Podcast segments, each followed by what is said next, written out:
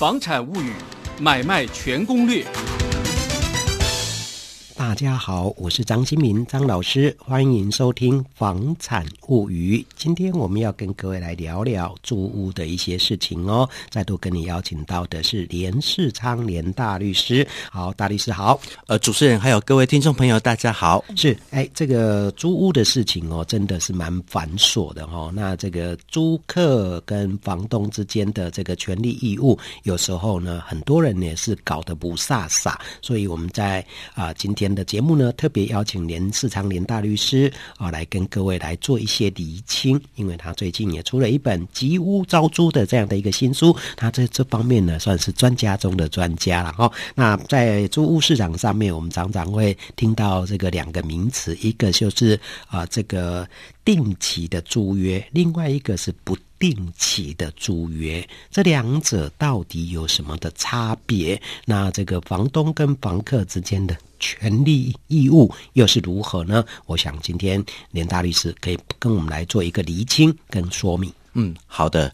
呃，这个主持人问到这个问题，事实上是我们这个租约里面当中哦，一个很重要的一个前提问题，也算是一个这个大灾问。嗯哼。呃，听众朋友会觉得说，哎，这个定期租约跟不定期租约，不就是有一个有定这个租期的，有另外一个就是没有定租期的吗？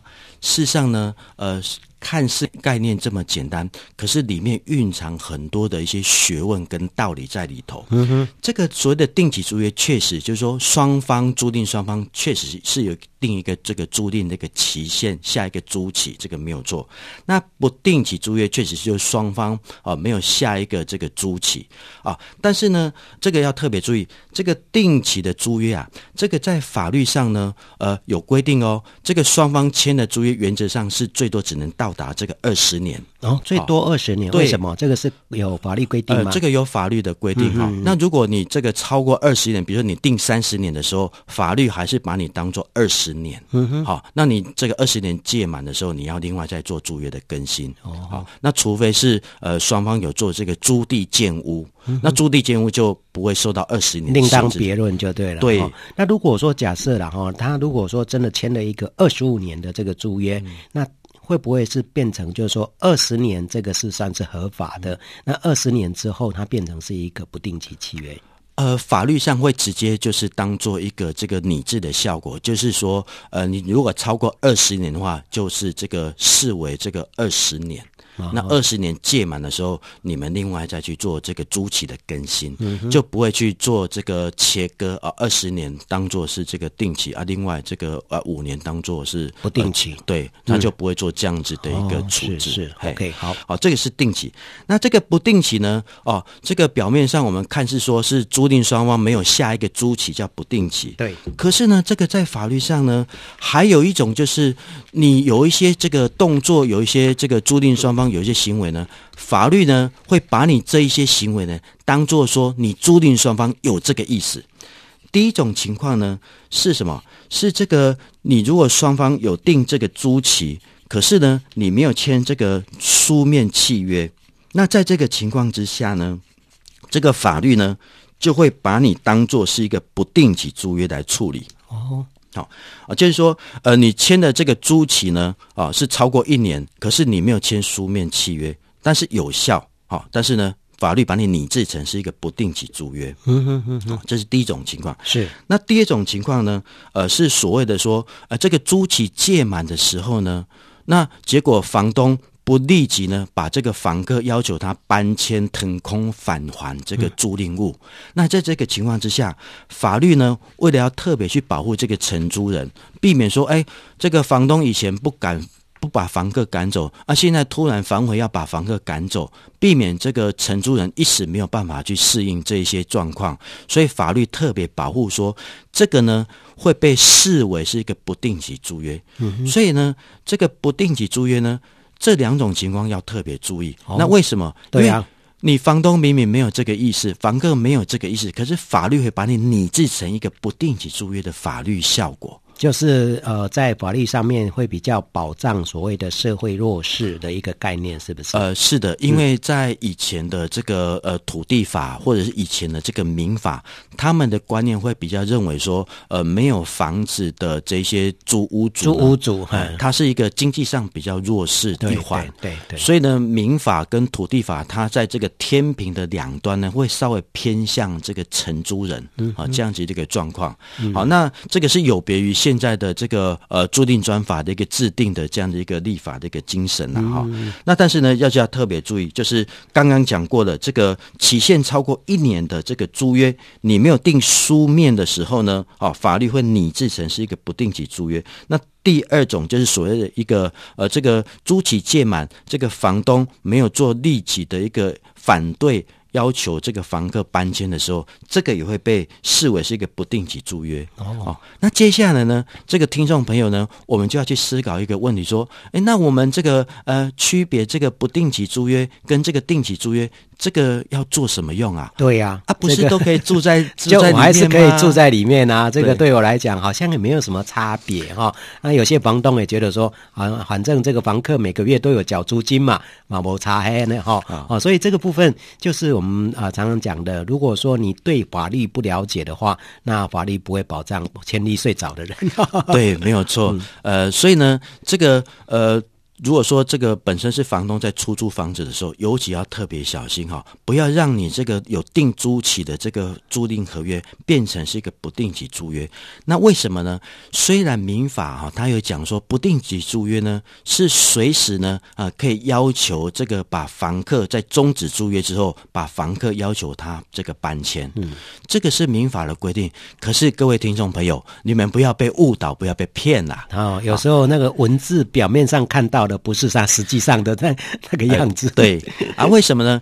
因为呢，这个在民法之上呢，还有一个特别的这个法律叫土地法。嗯哼，在这个土地法呢，有一个特别的这个土地跟房屋租用的这个专章节。对。在土地法的这个一百条很好记，哦，土地法一百条，因为土地法是我们所有不动产相关法令的母法，哈，可以这样讲，哈，是啊，没有错，啊、嗯，所以土地法它一百条，哈，它有特别规定说有六种情形啊，哦，六种情形，对，房东他才能够收回房屋，哇，这个五六点可能大家要仔细听，对，哦，那如果没有这六种情形的话，这个房东是不能够收回房屋的哦，嗯哼，哦，所以这个不是像。像民法讲说哦，不定期租约可以随时这个终止租约，要求收回房子，这个不是这样。嗯、那这个六点哈，呃呃，总共有这个六点。那我稍微呃这个呃叙述一次给这个听众，让大家了解一下。嗯，第一种情形是这个呃房东啊要收回自住或者是这个重新建筑哦，收回自住或重建。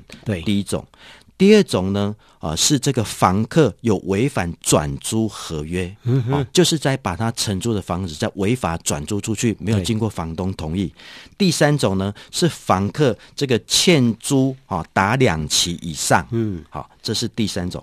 第四种呢，是房客有违反一些这个法令的使用啊、嗯呃，比如说他在当做是一些其他的这个行业，或者是这个呃种植这个大麻，大麻对、啊，这些把它当成一个销售的这个的转转运站，对，销售转运站。好，那再来第五点哈，就是这个房客有违反这个跟房东特别签订的这个租赁合约。啊的一个条款的时候，第六种情形哈，这个房客要特别注意啊，这个房客如果有毁坏房东的这个出租的房子的时候呢，而不为相当赔偿的时候，这个房东也可以根据土地法的规定啊去终止这个房屋租约，收回房屋。要有这六种情形啊，这个房东才能收回房子。所以呢，不是说呃今天不高兴。就想要收回房子，不是这样子的。可是我觉得在实务上面，我们常常看到，也听到很多这些承租人哈，就是房客，他们常常会 complain，就是说，呃，房东啊，这个上个月突然跟我讲说，他儿子哦，在美国要回来，要有地方住。那这个是不是符合刚才讲的第一项？就房东要收回自住？呃，收回自住的情况跟收回重建哈，事实上呢，其实。不一定能够按照这个法条的字面来做解释。哦，这个也不能按法条字面来解释。对，那为什么呢？因为呢，这个法官哈、哦、在判决的时候，把这个收回自住跟重建哦，把它限定了这个很严格。嗯哼，好，那为什么？因为其实就是为了特别再去保护，也是保障承租人。对，所以刚才的那个借口是不能成立的哦。呃，收回自住要看情况。今天如果房东如果是有一间房子，好，一间房子的时候，那他今天呢，他要收回来，确实要供自己自住的话，这个叫自己居住的话，或者是跟这个配偶居住的话，那这是可以。嗯哼。但是如果说他有这个一间房子收回来是要给他儿子住的时候。这个法院的判决很严格，他认为说这个不是自住啊，啊，这样子啊，儿子住啊，啊，所以我们看到这个实物上面很多房东用这个当借口，就在法律上面是没办法站住脚的，呃，没有办法站得住脚啊。嗯，好，所以呢，这个时候其实房东要多找几个可以终止租约、收回房屋的这个理由，不能就孤注一掷啊。好，那或者是实物上常见的说，呃，今天房东有两间房子。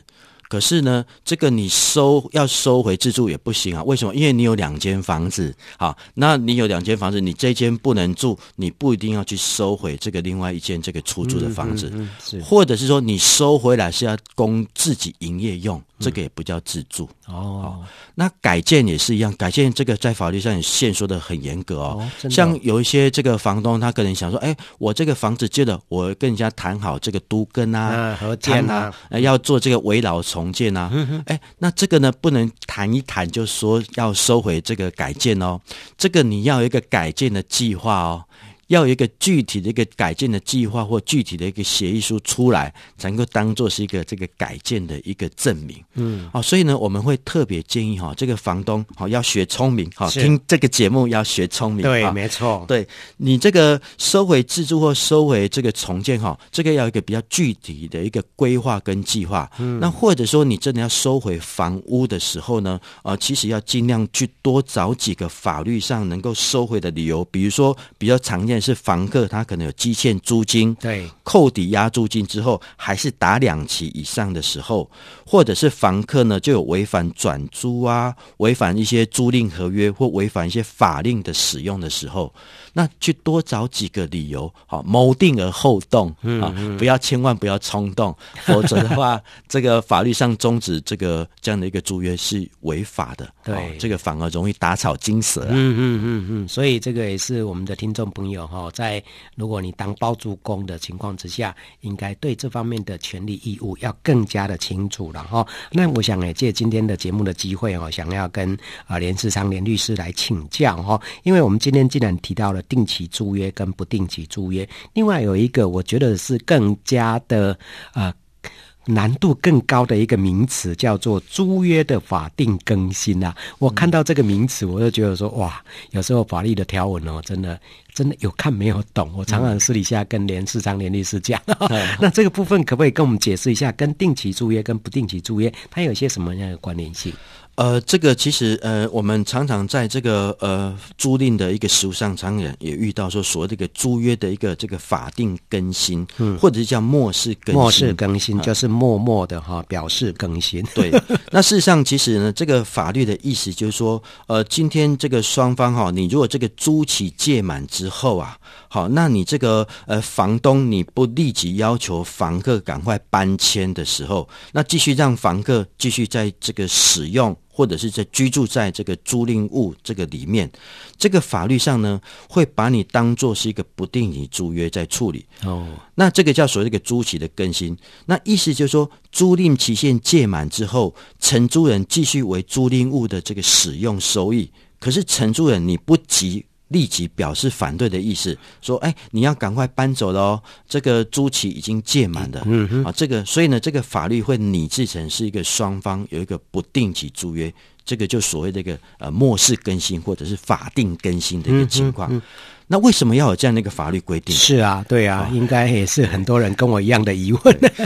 那其实呢，就是刚刚我们有提到的哈，这个民法在以前在这个呃立法的时候，就会比较偏向去保护这个呃无可刮牛的这个承租、嗯嗯嗯。对，因为他们就刚才提到经济的弱势了哦。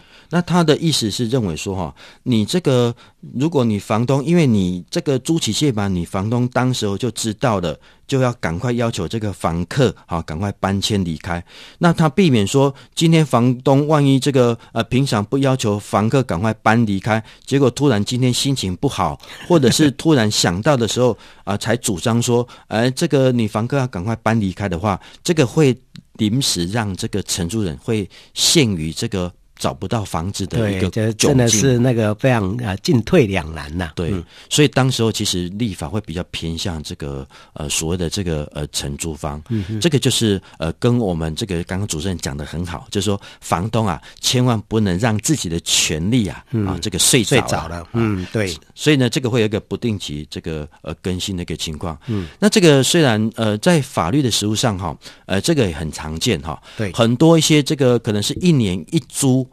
哦，或者是两年一租，哎，时间过得很快，到了的时候呢，那可能房东远在国外，那可能没有马上这个叫房客赶快搬迁，或者是表明这个续租的一个意思的时候，嗯，那你这个时候要回头过来再把房客要求他搬迁的话，这个难度有时候会比较比较高一点。嗯，好，这个是实务上比较常见的情形。那第二种呢？第二种如果是上法庭打官司的一个情况呢？呃，就是以前在比较早期的时候，呃，这个出租一些这个土地跟房子，那可能这个当时候可能就是呃，都全部都在收租金。嗯，那在收租金的情况之下呢，呃，租期到了。结果呢，这个又不好意思呢，叫这些这个房客或叫这些承租土地的人，哦，叫他离开。那在这个情况之下呢，很多的这个土地或者是房屋的租约就会被认定是一个不定期的这个租约。为什么？因为这个租约已经更新了，嗯，已经被主张成是一个末世的更新，是，所以这要特别注意。对，这个也是我们连世昌连大律师哈，真的今天跟大家啊、呃，这个呃非常仔细的一个说明哈。那也希望我们的听众朋友，如果说你是包租公，或是说你是承租方，对这方面都要进一步的了解啊，可能在权益上面才能够确保的哦。好，那今天非常谢谢连世昌连大律师，谢谢，谢谢主持人，谢谢各位听众朋友。